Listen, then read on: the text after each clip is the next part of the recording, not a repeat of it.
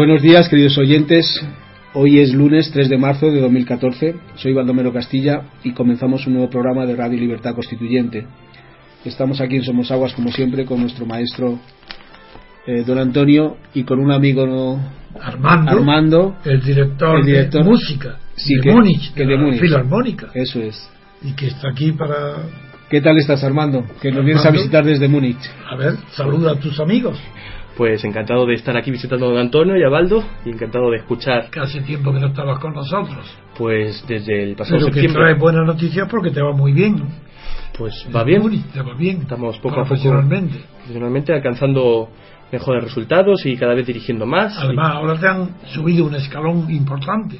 Ahora tengo un escalón importante Porque ahora ya tienes la orquesta no solo de los niños, de los kinder, Ujú. sino de los young, de los jóvenes. de los jóvenes exactamente Claro, ya eh, está- te falta el escalón definitivo. el escalón definitivo ya con los profesionales O sea, como Von Karajan.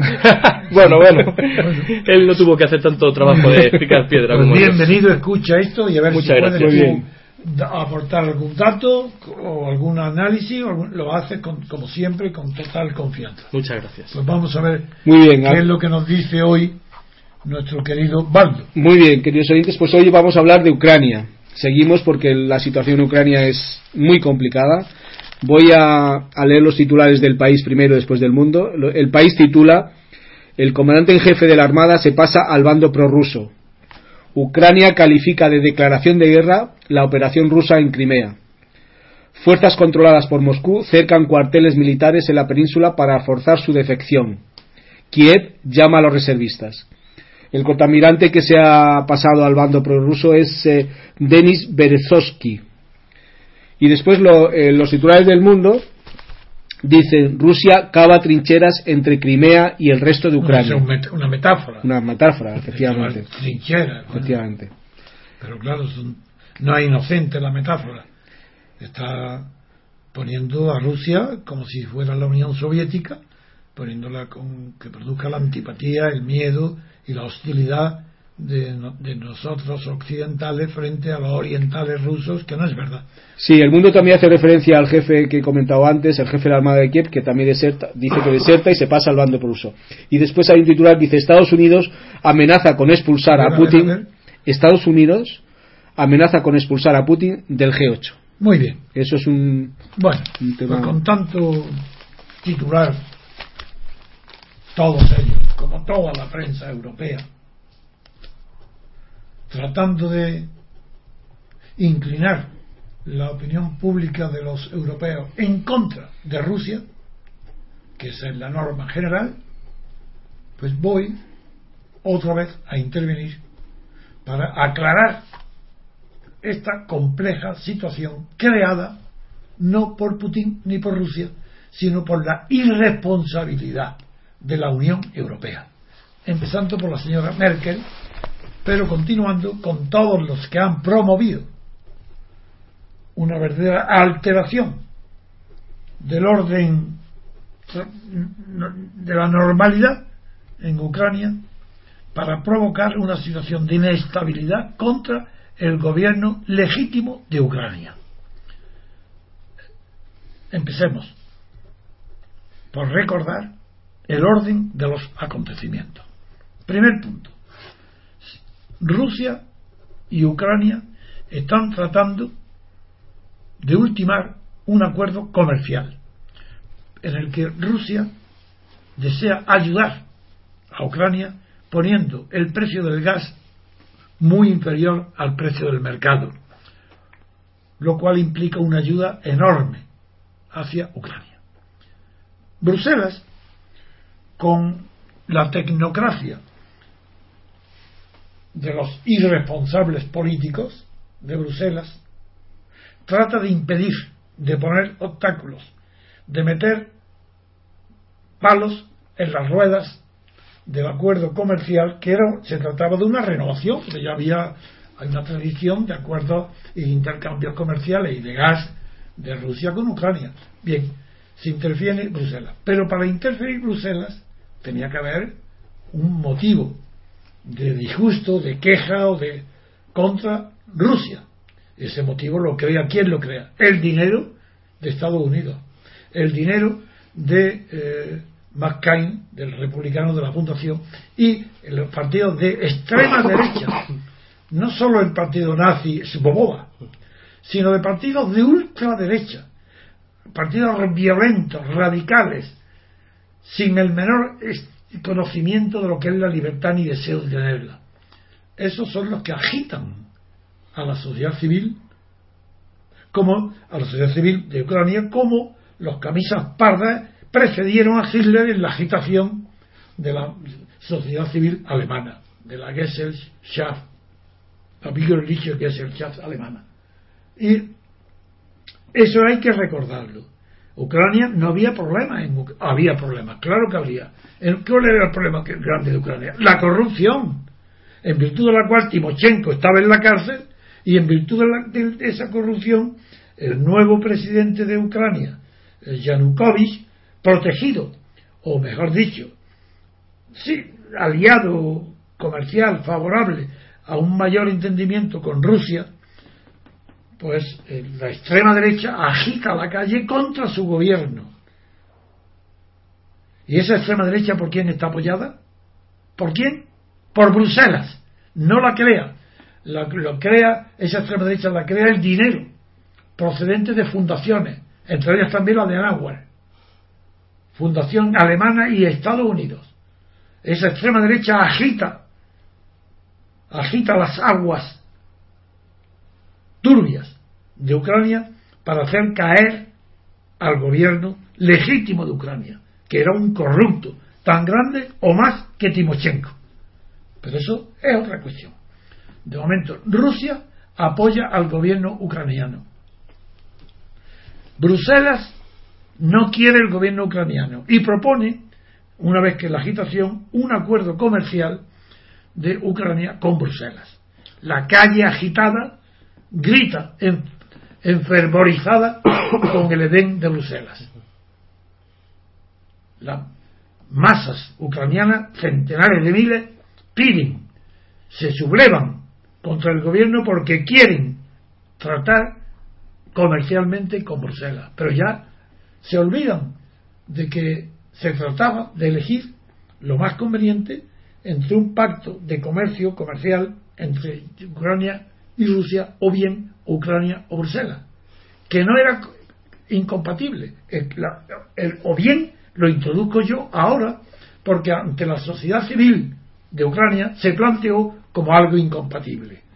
Es decir, que si se hacía un tratado comercial con Putin, se alejaba de Europa, como si fuera imposible haber hecho el pacto con el mercado de la Unión Europea y el pacto con Rusia.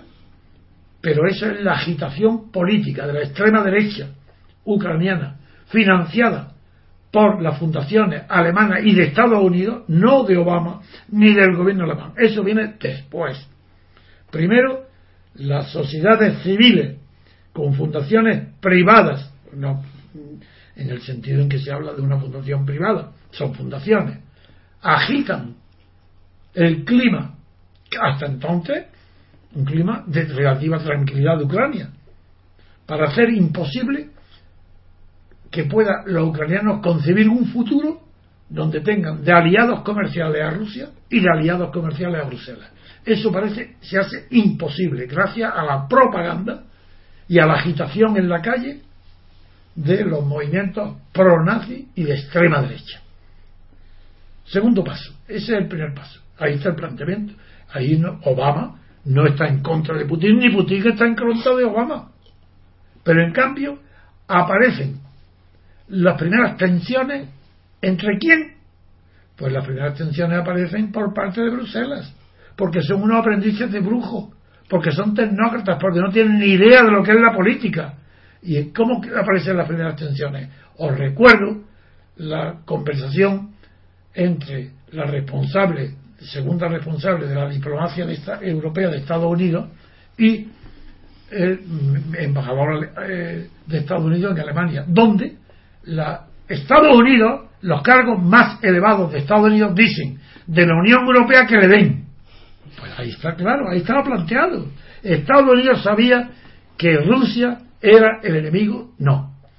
Era el elemento a cuidar. el elemento animal, el elemento que no había que provocar, lo sabía Obama, lo sabía la diplomacia europea. Pero el embajador en Alemania dice, cuidado, que eso puede perjudicar a la Unión Europea. Y la diplomacia de Estados Unidos, sin la menor diplomacia, dice a la Unión Europea que le den. Pues no, señor, porque a quien le han dado es al pueblo ucraniano. ¿Por qué? Porque le han hecho caso a Bruselas, porque Obama se ha dejado de arrastrar por Bruselas, porque Alemania se ha dejado de arrastrar por Bruselas, porque ahora les cuesta un trabajo ímprobo, imposible, reconocer el error. Y Estados Unidos no puede abandonar a Bruselas, Alemania no puede abandonar a Bruselas, y saben que ellos son culpables. Lo saben perfectamente, igual que yo. A, cambio, a diferencia de toda la prensa española y europea que, todavía no se ha enterado. Todavía no sabe que no hay nada contra Rusia que no haya sido promovido por Bruselas. Porque Bruselas no olvida que cuando la crisis del gas, pues Europa padeció frío, porque Rusia cortó el suministro porque no le pagaban. No le pagaba Ucrania, no le pagaba, cortó el suministro de gas y Europa tiene clavada esa espina. No solo por los planes de que llevar el gas por otros oleoductos y gaseoductos que no pasen por, por Ucrania, sino por muchos motivos de rivalidad comercial y mercantil. Es verdad que el interés expansivo del comercio ruso pasa por tener un mercado asegurado en Ucrania y también el de la Unión Europea también en el mismo sitio. Pero una cosa son las disputas económicas de los mercados y otra crear agitaciones políticas para hacer imposible los acuerdos comerciales con países, con terceros países, en el caso de Ucrania, con Rusia. Eso es distinto. Pues bien, la prueba de que Obama es consciente de que la culpa de todo lo que pasa hoy es de Bruselas, es que, sí, sí, claro, que ha dicho que lo puede expulsar de a Rusia del G20, del G8, G8. Es verdad que puede decir que se va a encontrar aislado, que puede haber, que tendrá consecuencias. Sí, sí, pero nadie dice, nadie repite que ha dicho. Obama que ofrece ayer que ofrece su colaboración a Putin. ¿Os imagináis que es posible que el presidente de los Estados Unidos ofrezca ayer colaboración que está dispuesto a colaborar con Putin a cambio de qué? Porque es culpable de no haber impedido a Bruselas que meta la pata. Porque aquí no es Estados Unidos el que se ha equivocado. El fracaso de la diplomacia esta vez no es de Estados Unidos. Estamos acostumbrados a que la diplomacia de Estados Unidos sea muy mala y se equivoque casi siempre. Pero esta vez no. Esta vez no se equivocó. La prueba es que dijo a la Unión Europea que le den. Porque los intereses en juego eran Rusia y Estados Unidos estaban de acuerdo. Pero ha intervenido Bruselas y como no tiene potencia política ninguna, y como ha fracasado en la guerra de los Balcanes, y como ha fracasado y no ha podido intervenir en la guerra de Siria, ni, en el conflicto con Irán, ni en ninguna parte, ni en la guerra de y en ninguna parte, como no tiene potencia política, quiere jugar a qué?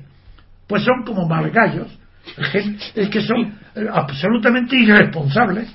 Esos, esos son la diplomacia y los ministerios exteriores de, de la Unión Europea que han creado un clima irrespirable y han producido los acontecimientos. ¿Qué acontecimientos? Vamos, con este preámbulo puedo ya pasar a, que los que me oyen, ayudarles a comprender la situación y a comprender qué es lo que está pasando ahora. En primer lugar, Putin. ¿Qué ha hecho Putin? Putin ha sido acusado por Yakunovich de que no hace nada, de que lo ha abandonado, de que quiere que que entre el ejército ruso y que tome por la fuerza Ucrania. Pues, Putin eso no lo ha hecho. Putin se está pasando, no de la raya, pero sí de los límites que puede comprender el pueblo, los gobernados, respecto a la prudencia. Porque Putin no ha intervenido directamente. Lo que ha hecho, en primer lugar, en el Parlamento ruso se produce algo inaudito unanimidad absoluta de todos los grupos, de todos los partidos políticos, de todo, todos los diputados de la Duma, todos que han querido apoyar completamente, no, apoyar, no, pedir a Putin la intervención. Intervención para no tolerar el escarnio que contra Rusia se está haciendo en Ucrania. ¿Os acordáis de que os dije yo aquí, la primera batalla la ha perdido Putin? ¿Y cuál, cómo la perdió? Pues que el, irresponsable jefe del gobierno ucraniano, ya, Yanukovych, huyó, se fue. Ahora dice que porque estaba amenazado y que, que denuncia entonces que estaba amenazado y no se va. Una persona que se va porque está amenazado de muerte de su familia y que lo denuncia después de que haber desaparecido, no señor, nada. Ese hombre ni tiene talento ni valor. Suponiendo que fuera verdad, tenía dicho en el acto y permanecer al frente como hizo Allende en Chile, es que es imposible. Si estás al frente de un pueblo tienes que aceptar todos los riesgos, el de muerte el primero de todos. No puedes tener miedo a perder la vida. Entonces, primer punto, Yakunovich. ¿Falla? ¿A quién le falla? A Putin. Y le ha fallado Putin porque la culpa de que haya dimitido no la tiene Rusia, ni tampoco la tiene la presión de la calle. Es al contrario. El vacío de poder que deja en Kiev, en Kiev, el que produce automáticamente la ocupación de los centros de poder por quién? Por la canalla que se está de extrema derecha que se está manifestando en la calle, por los fascistas, por los nazis, por la extrema derecha. Y entonces, claro, eso aupan, ¿a quién aupan? A los restos de partidos que no eran de extrema derecha, como el de Timochenko, y, y de sus hombres sale elegido un presidente, pero eso es todo sucio frágil, sucio, porque no procede de nada de, que haya sido visto, que haya sido debatido a la luz de la libertad y de la opinión pública. Son maniobras secretas que están ahí por casualidad. Eh, han subido, han subido, pero igual pueden bajar. No hay seguridad ninguna en Ucrania. Por eso dije que la primera batalla la ha perdido Putin, porque le han quitado, le han derrotado, ha huido ha huido el hombre que, que estaba defendiendo los intereses de Rusia en Ucrania. Legítimamente. ¿Por qué no va a defender los intereses de relaciones comerciales preferentes con otro país? Eso era legítimo. Pero Bruselas lo impidió. Bruselas metió el veneno, agitó la calle, creó la violencia en la calle y ahora recoge los frutos. Y recordáis que dije, sí, sí, ha perdido Putin la primera batalla, pero gana la guerra. La guerra la tenía ganada, porque la tenía ganada no haciendo nada. Putin por eso ha estado guardando, llenándose de prudencia. Y todavía hoy le responde a Obama que está dispuesto a estudiar soluciones. Bueno, cuando no tiene nada que estudiar, empecemos. Recordar que fui cuando nadie había hablado de Crimea, cuando toda la atención, todos los periódicos hablaban de Kiev y de la crisis de los de Yakunovich, de Timochenko, de la Bruselas, nadie había pronunciado la palabra de Crimea cuando dije que había perdido Putin la primera batalla, dijo sí, pero Crimea la tiene ganada. Y nombré a Crimea, después todos los periódicos han venido, pues Crimea era la península de Crimea que fue ganada a los turcos y el problema de Sebastopol y de la base marina de, los submarinos y de la flota del Mar Negro que tiene allí la Unión Rusia, los rusos, la, gran, la gran nación rusa, eso era un elemento que ha estallado. no podía ser de otra Ahí sí, que ahí sí que la frase no podía ser de otra manera es aplicable a la reacción de las masas. Las masas de Sebastopol, las masas de Crimea, el 90% son rusas y un 10% tártara, religión musulmana no podía ser de otra manera que si se provoca ese avispero, si se lanzan avispas contra los eh, habitantes de Crimea, reaccionen el 90% eh, inmediatamente pidiendo ayuda a Rusia. ¿Y qué ha hecho Putin? ¿Darle ayuda? De ninguna manera. Ha esperado. Si era increíble la paciencia que ha tenido. Porque ha tenido que haber somatenes, es decir, voluntarios de Crimea, prorrusos, como es natural, los que se han levantado, los que se han apoderado de todos los edificios, de todo. Y luego, ahora, hoy sí, hoy de hecho, los tanques soviéticos, el arma soviético circulan como por su casa en Sebastopol. Hoy Crimea está ya en manos rusas, de hecho. Y de derecho lo va a estar. Y eso, esa batalla la ha ganado ya Rusia, la ha ganado Putin. Con lo cual, su ministro de Asuntos Exteriores, el señor Lavrov, después de haber obtenido victorias tan sonadas como la de obligar a Obama a que, se, a que no atacara militarmente a Siria, cuando había anunciado ya hasta la hora del bombardeo de, de Siria desde el Mediterráneo, después de haberlo vencido, también tomó en serio las palabras del nuevo gobierno de Irán, a Teherán, y también ha vencido Rusia. En los dos sitios ha vencido Rusia y Putin, gracias a su, a su ministro de Exterior, ha vencido a Obama. Y ahora está venciendo también a Obama, porque Obama, el pobre, no tiene culpa. A quien la ha metido en el lío es Bruselas. Estos, estos, estos ministros margallo todos, son los que han metido en la aventura de Ucrania a la Unión Europea. Que es una aventura porque no tienen ni medios políticos ni medios militares para poder intervenir en un conflicto armado y han hecho todo lo posible para que en Ucrania haya un conflicto armado. ¿Y quién está impidiendo que lo haya? Putin. Está impidiendo que haya un conflicto armado. Porque él sabe que tiene la batalla ganada. Él no necesita militarmente nada, la, la batalla está ganada. Crimea es suya. ¿Y qué pasa con Crimea? Pues que en Kiev los altos mandos de la Marina se desobedecen al gobierno de Kiev y se pasan al, a, la... No hay ningún gobierno, se hacen se pasan al bando que está trabajando dentro de Ucrania para dar el triunfo político, económico y comercial a Rusia, a Putin. Y Putin quieto esperando que le caiga la fruta como de la madura del árbol, agitado por Bruselas. Pero eso es, eso solamente en la Armada, de que hemos hablado, del almirante. Pero lo que la prensa no dice, y ayer me ha llamado por teléfono José María Alonso para comunicármelo, es que también se ha desobedecido aquí el jefe del ejército, no solo de la Marina, sino del ejército.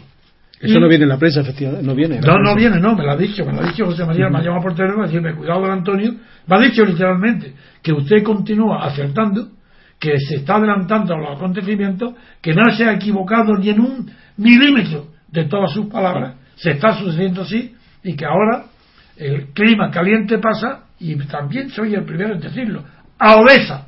¿Y qué es Odessa? Ah, vamos a hablar. Hablé de Crimea. Crimea está ganada ya para la causa eh, rusa y por tanto un otro triunfo enorme para Putin. ¿Y qué pasa con Odessa?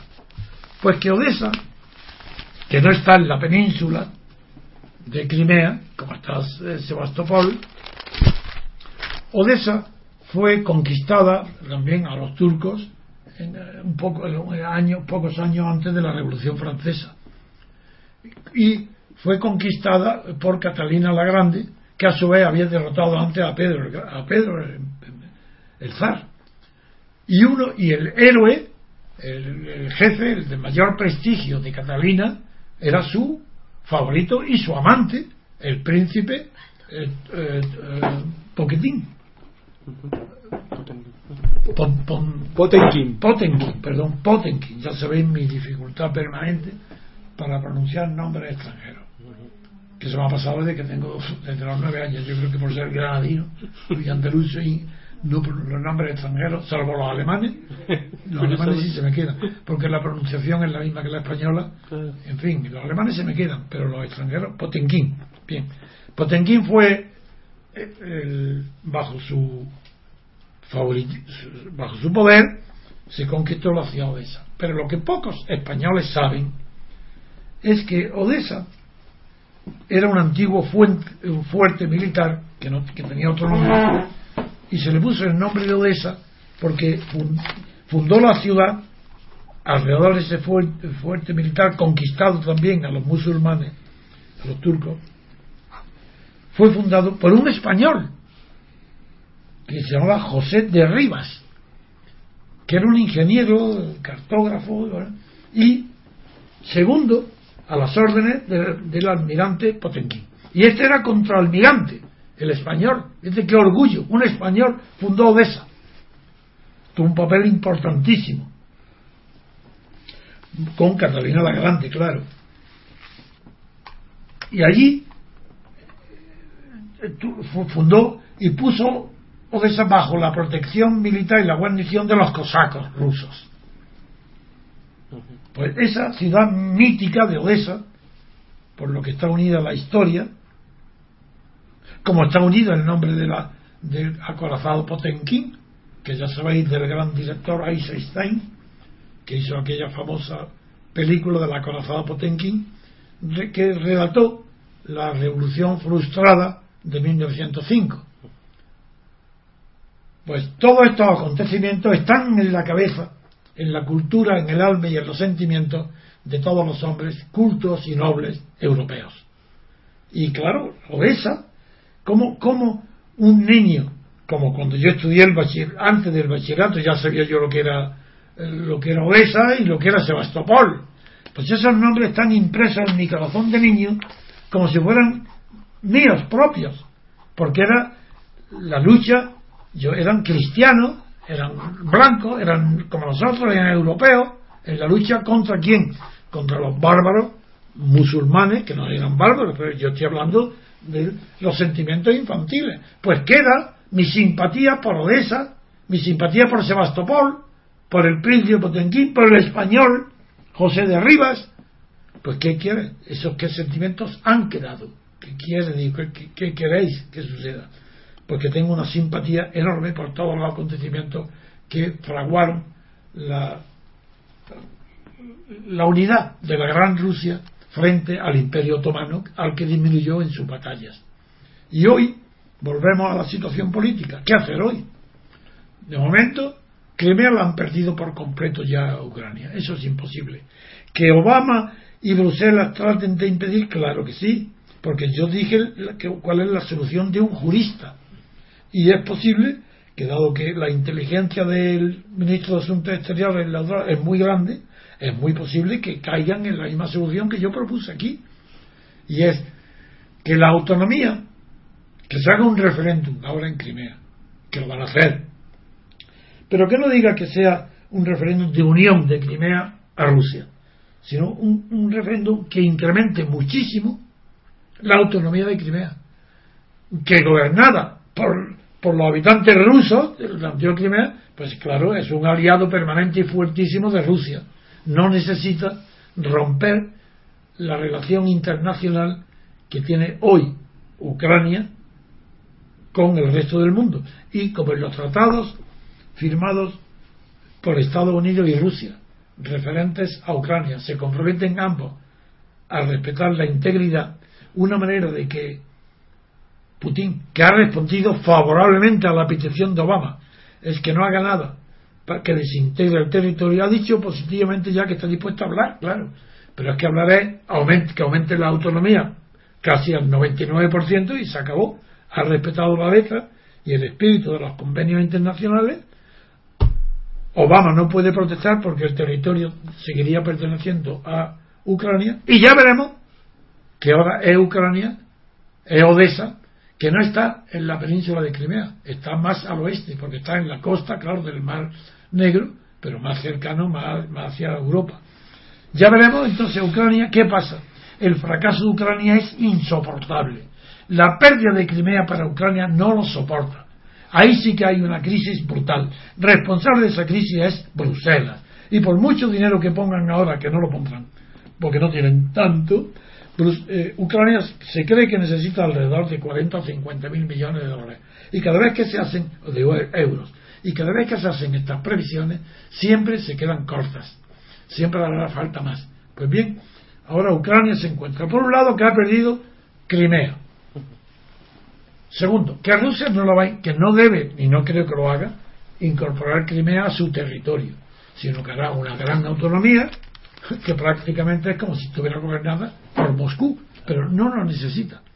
Para respetar la legalidad internacional, creo que Putin hará esto, con lo cual Obama salva la cara, y debe de hacerlo para salvar la cara de Obama, porque ahora el que está en verdadero peligro es Obama, porque McCain le ha hecho una jugada tremenda, porque es el que ha financiado a la extrema derecha en Ucrania. Y ahora debe, eh, debe Putin debe acudir en ayuda de Obama. Esa es la situación. Y yo creo que debe de ayudarle, porque Obama no ha hecho ninguna locura. Sabía que Bruselas estaba jugando a, fuego, dentro de un polvorín. Y en efecto, la ha estallado en las manos. A los pirotécnicos estos de Bruselas, a los malagallos, la ha estallado en la mano. Como le estallarán todo lo que hagan, porque no tienen ni idea de política, ni saben todavía, no han aprendido que la política es la ciencia del poder. Y que en el terreno internacional, como no se produce la hipocresía, ni existe una sociedad civil internacional dominada por los medios de comunicación, ahí en la sociedad internacional se produce y reproduce con crudeza el hecho de que la política es puramente lucha por el poder. En, cambio, esa lucha por el poder en España, en Bruselas, se disimula con eh, luchas, legislaciones para controlar la inmigración, para que en Melilla no entren 200 de golpe, sino 20 cada día. Eh, es, es algo ridículo, pero en el terreno internacional está el desnudo algo nuevo, no. Lo que es lo mismo en el interior, pero no se ve. Porque en el interior la política sigue siendo lucha cruda por el poder. Pero las ideologías operan en el interior para formar partidos y medios de prensa que cada uno tiene la suya y hay ideologías de derecha y de izquierda.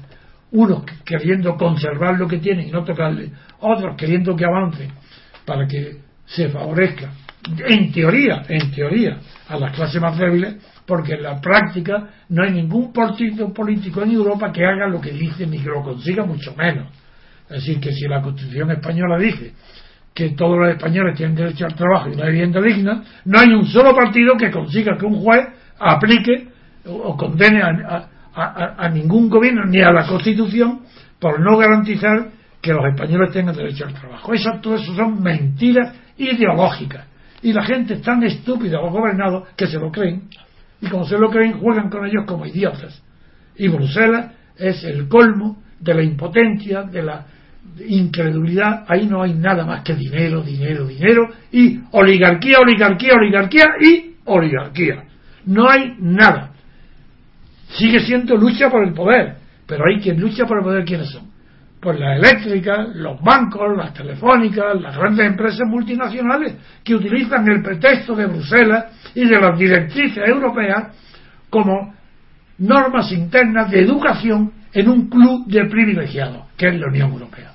Y yo estoy en contra de la Unión Europea y deseo que fracase, porque quiero los Estados Unidos de Europa, como Churchill. Y, y mientras se continúe creyendo que la Unión Europea favorece algo la causa de la libertad o la causa de la injusticia, Europa no existirá jamás.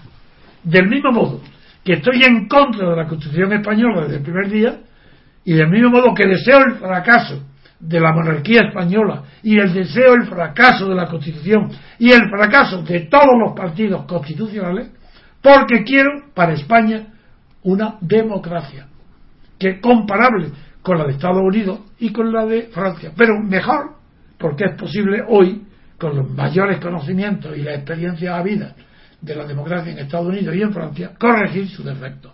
Lo que yo propongo es, con un conocimiento casi exhaustivo de lo que es la democracia y de cuáles son los defectos que ha tenido en Estados Unidos y Francia, propongo que se derogue la Constitución española por completo y se abra un periodo de libertad constituyente. ¿Cómo hacerlo? Esa es otra cuestión.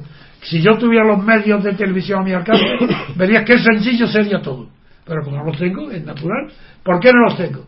Pues porque yo soy el enemigo principal número uno. Primero lo fui contra Franco. Como repito, que en dos consejos de ministros se preparó un asesinato de mi persona pensando que era el verdadero enemigo del franquismo. Y dos, hoy soy enemigo de Juan Carlos. ¿Por qué? Porque pero si yo no soy monárquico, ¿qué me importa a mí en realidad en el fondo que sea un rey uno u otro, pero sí que me importa muchísimo que Juan Carlos traicionó a su padre, ha traicionado a las leyes a Franco, traicionan como Suárez como Santiago Carrillo, que es monárquico, el Partido Comunista, pero ¿esto qué es? Esa broma basta. Y si ahora el 23 de febrero se celebra y se hace una comedia en la televisión en las 6 para presentar que todo ha sido un cuento, una mentira, es para disimular lo indisimulable. Todas las personas responsables en España saben que el 23F fue preparado por Juan Carlos, que fracasó porque no estaba prevista la insubordinación de Tejero, ni estaba previsto que las televisiones dejaran las cámaras funcionando, lo de televisión, y se retransmitiera al mundo el espectáculo de Tejedo diciendo, coño, siéntese.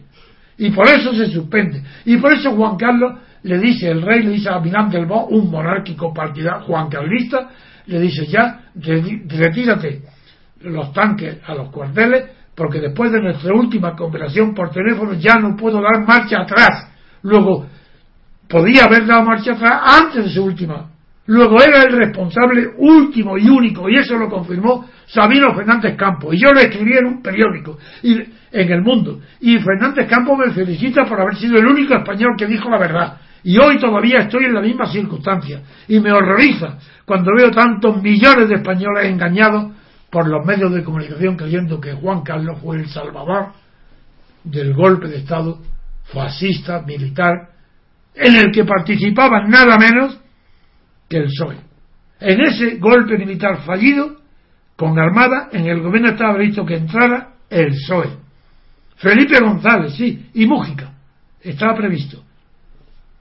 Junto con otros, claro, con los herreros de Miñón y con los de eso, muy bien. Y Ramón Tamames. Y Ramón Tamames, que, que era del Partido Comunista. Bien.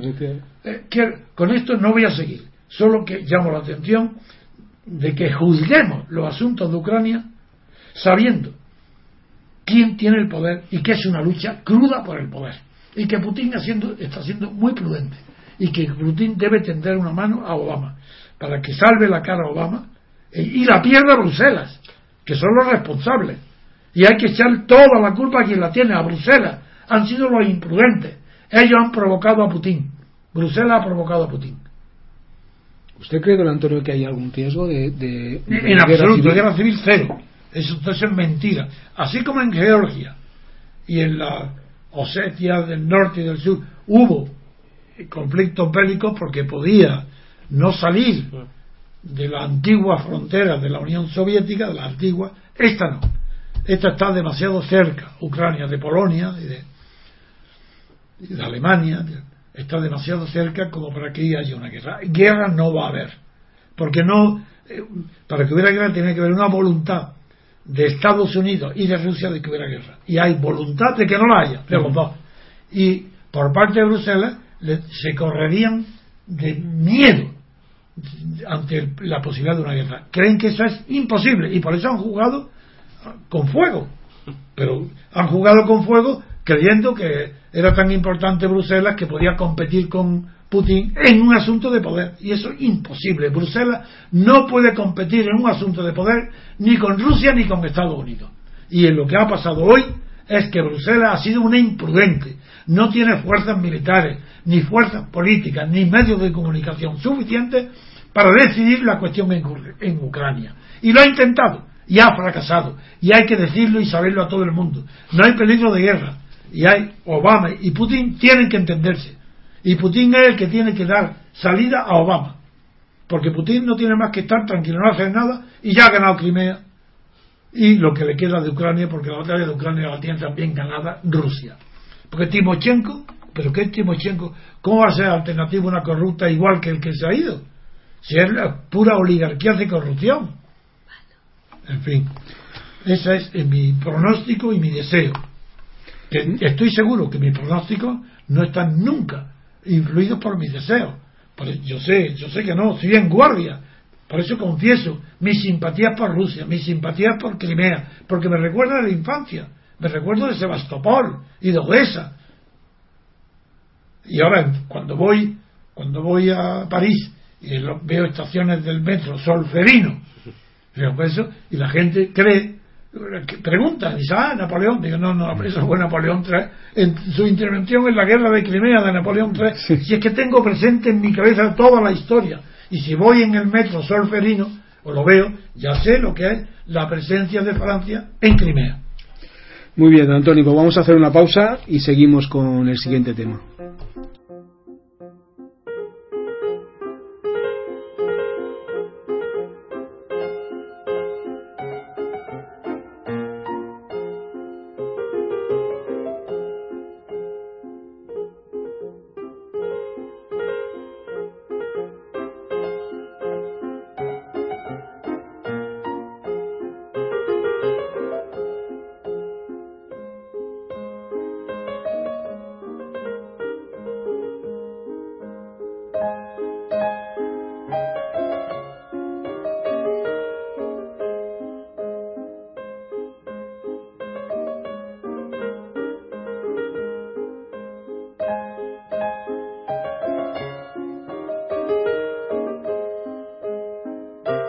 Pues queridos oyentes, el próximo tema vamos a hablar del ministro de Exteriores, el señor Maragallo, que le encanta a don Antonio. Sí, sí, le divierte mucho. le divierte mucho.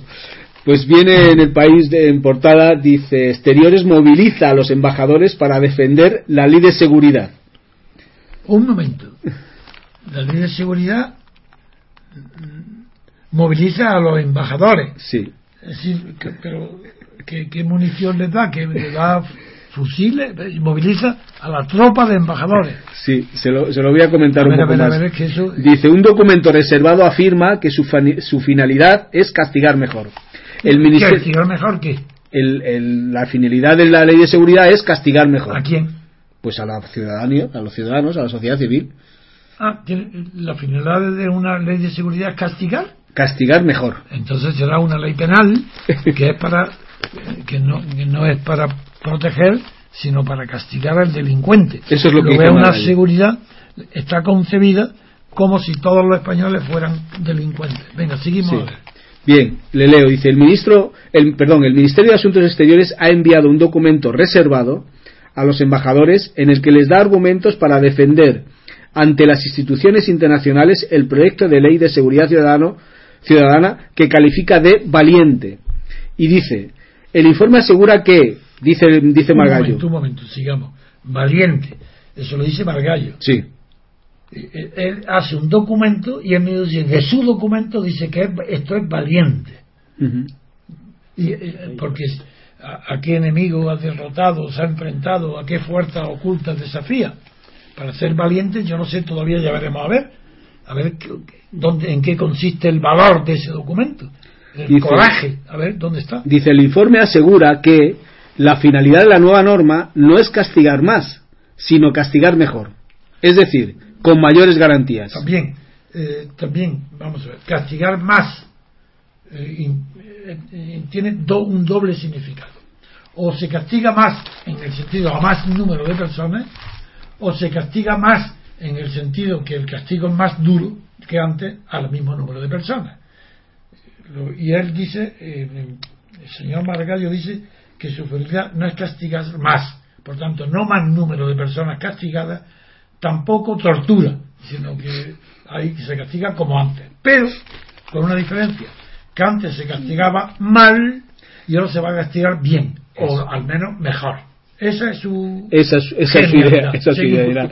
Dice, y añade más, dice, la nueva ley, lo que, lo que la nueva ley pretende no es proteger a los políticos, sino a la democracia. Uf, un momento. Una ley de seguridad que se refiere normalmente al orden público, ¿no? Eso es. Porque son limitaciones a las libertades de manifestación, concentración, huelga, supongo, seguridad. Sí, controlar los scratches y dice- que tanto dice de- que su finalidad no es proteger a la clase política, sino a la democracia.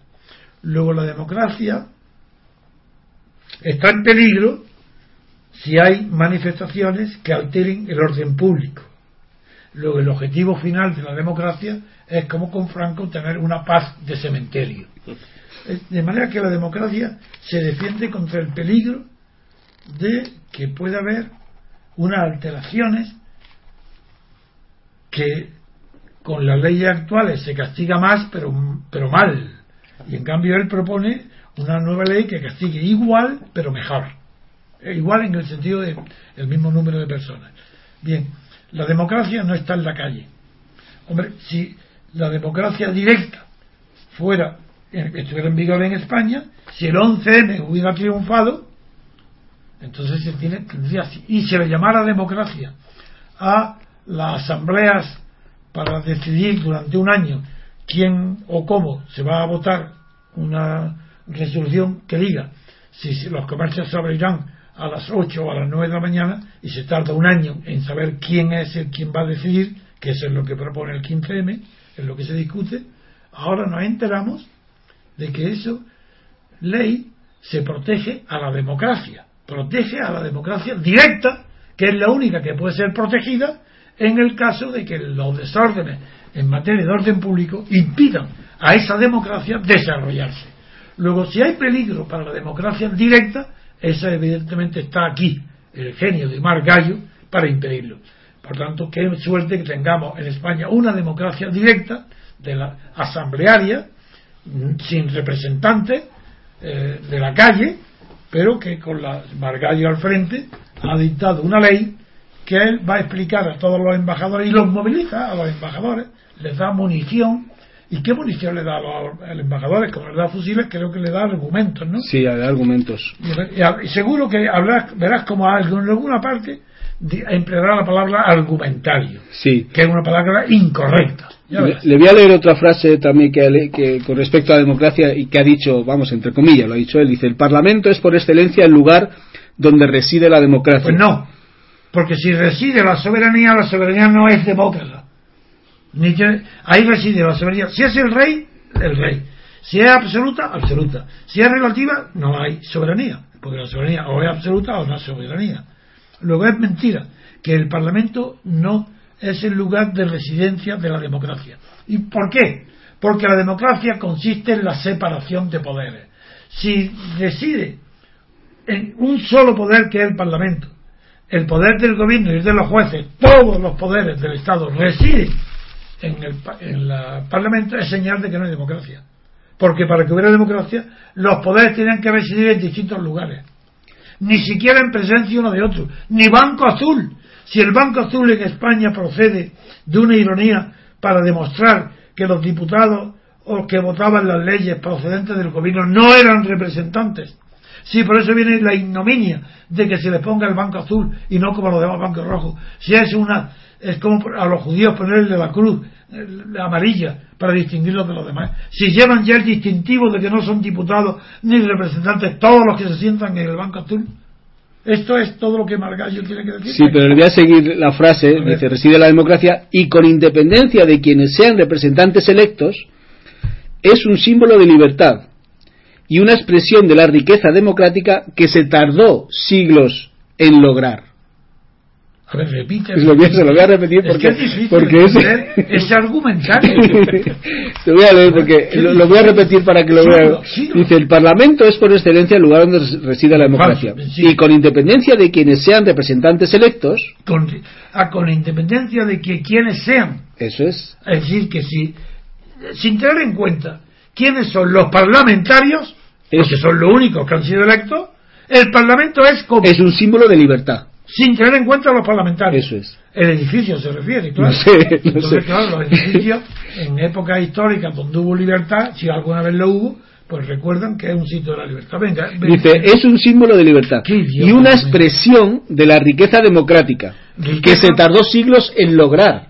No sabemos si los siglos se tardó en lograr lo que no ha logrado todavía España, que es la democracia y la libertad y, no sabemos si se tardó, será él que tardaría en comprender lo que es la democracia porque aún no lo sabe. Esto es el colmo. Es que no se puede decir más verborrea, no se puede ser más idiota, más inculto y más que él se cree que es valiente porque es tan ignorante que dice todo lo que dice, a eso le llama que es valiente. A ver, Después le voy a comentar otra cosa que me trae el país. Dice, más de 300 notas de política nacional. Eso el embajador. El embajador Margallo ha mandado. No, el embajador no el ministro, de Exteriores. ha mandado a sus embajadores más de 300 notas en dos años. Le voy, a, le voy a poner el detalle. Dice, en los dos últimos años, el Ministerio de Exteriores ha remitido a las embajadas más de 300 notas, informes o argumentarios secretos, sobre, temas, sobre temas de actualidad. Desde luego, el secreto es necesario para que sea argumentario, porque si fuera un argumento, una serie de argumentos, primero eso no se llama argumentario, el argumentario es una palabra moderna creada por todos los pedantes que no saben lo que significa, y el argumentario es, significa conjunto de argumentos, un conjunto. Pero el argumentario en sí mismo no tiene argumento, sino es como una recopilación de argumentos. Como si fuera un libro de argumentos, pues se llama argumentario el, el libro que recoge argumentos. Esto no es. Bueno, pues este es el imbécil y el atrasado mental, el inculto y el osado y el irresponsable de Maragallo que está creando una escuela y un estilo que consiste en mandar, en tener entretenido divertido a sus pobres embajadores que deben de estar hasta la coronilla del ministro que durante dos años dos años. descontando sábado y domingo quita 100 días a un poquito más de uno que, y pico. que son a, a día y medio. Día y medio cada día y medio una cada nota. día y medio recibe el, el pobre embajador recibe una nota del verdugo del verdugo Maravallo no para castigarlos más sino para castigarlos mejor. No es que según Margallo dice dice los embajadores tienen que saber qué es lo que está pasando en España. Deben tener unas instrucciones precisas porque están allí precisamente Creíamos para que los embajadores tenían que saber lo que estaba pasando en el país de Es- destino eso es. pero no ahora tienen que saber lo que está pasando en España. Eso y es tan enigmático lo que tiene que pasar en España que el ministro lleno de sabiduría tiene que ilustrar informar y enseñar a los plenipotentarios embajadores qué es lo que está pasando en España porque ellos no lo saben Sí, por ejemplo, dice, eh, se informó sobre la ley de pensiones, la reforma laboral, la condena a Garzón, o el reto soberanista, que hizo un estudio de 200 páginas. ¿Quién? Margallo Sí, sí, Magallo, Magallo. Hizo un, un informe de 200 páginas con respecto al, al tema de Cataluña, al tema de la independencia de Este- Cataluña. Esto, esto tendrán los funcionarios escribiendo más que la escuela de Toledo, porque ahora estarán traduciendo a todos los idiomas del mundo, los traductores de Toledo. Este Margallo está revolucionando la política española. ¿eh? Yo no Pues- recuerdo a nadie tan imbécil tan osado. No lo recuerdo.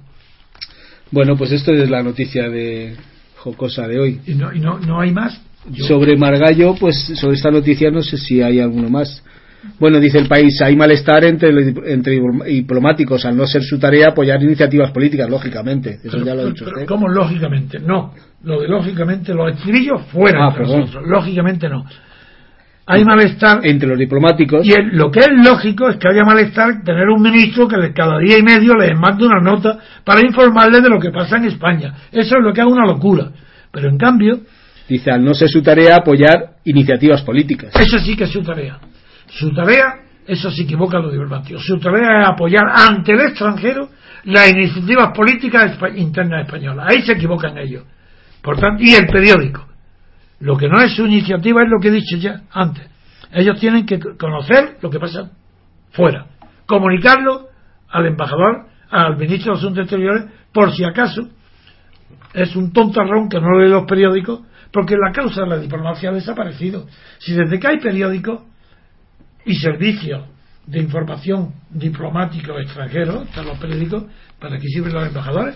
¿Es que acaso el embajador le comunica a, a este pobre ministro, a este imbécil ministro de Asuntos Exteriores, Margallo, le comunica algo que, lo- que la prensa española y la radio y la televisión no hayan publicado? Imposible, ¿dónde está? Venga, a ver qué dicen de Putin, a ver qué le comunican de, de- ¿Qué, le están comunicando de Sebastopol? ¿O qué le están comunicando ahora de Odessa? A ver, algo que no está en la prensa. Jamás.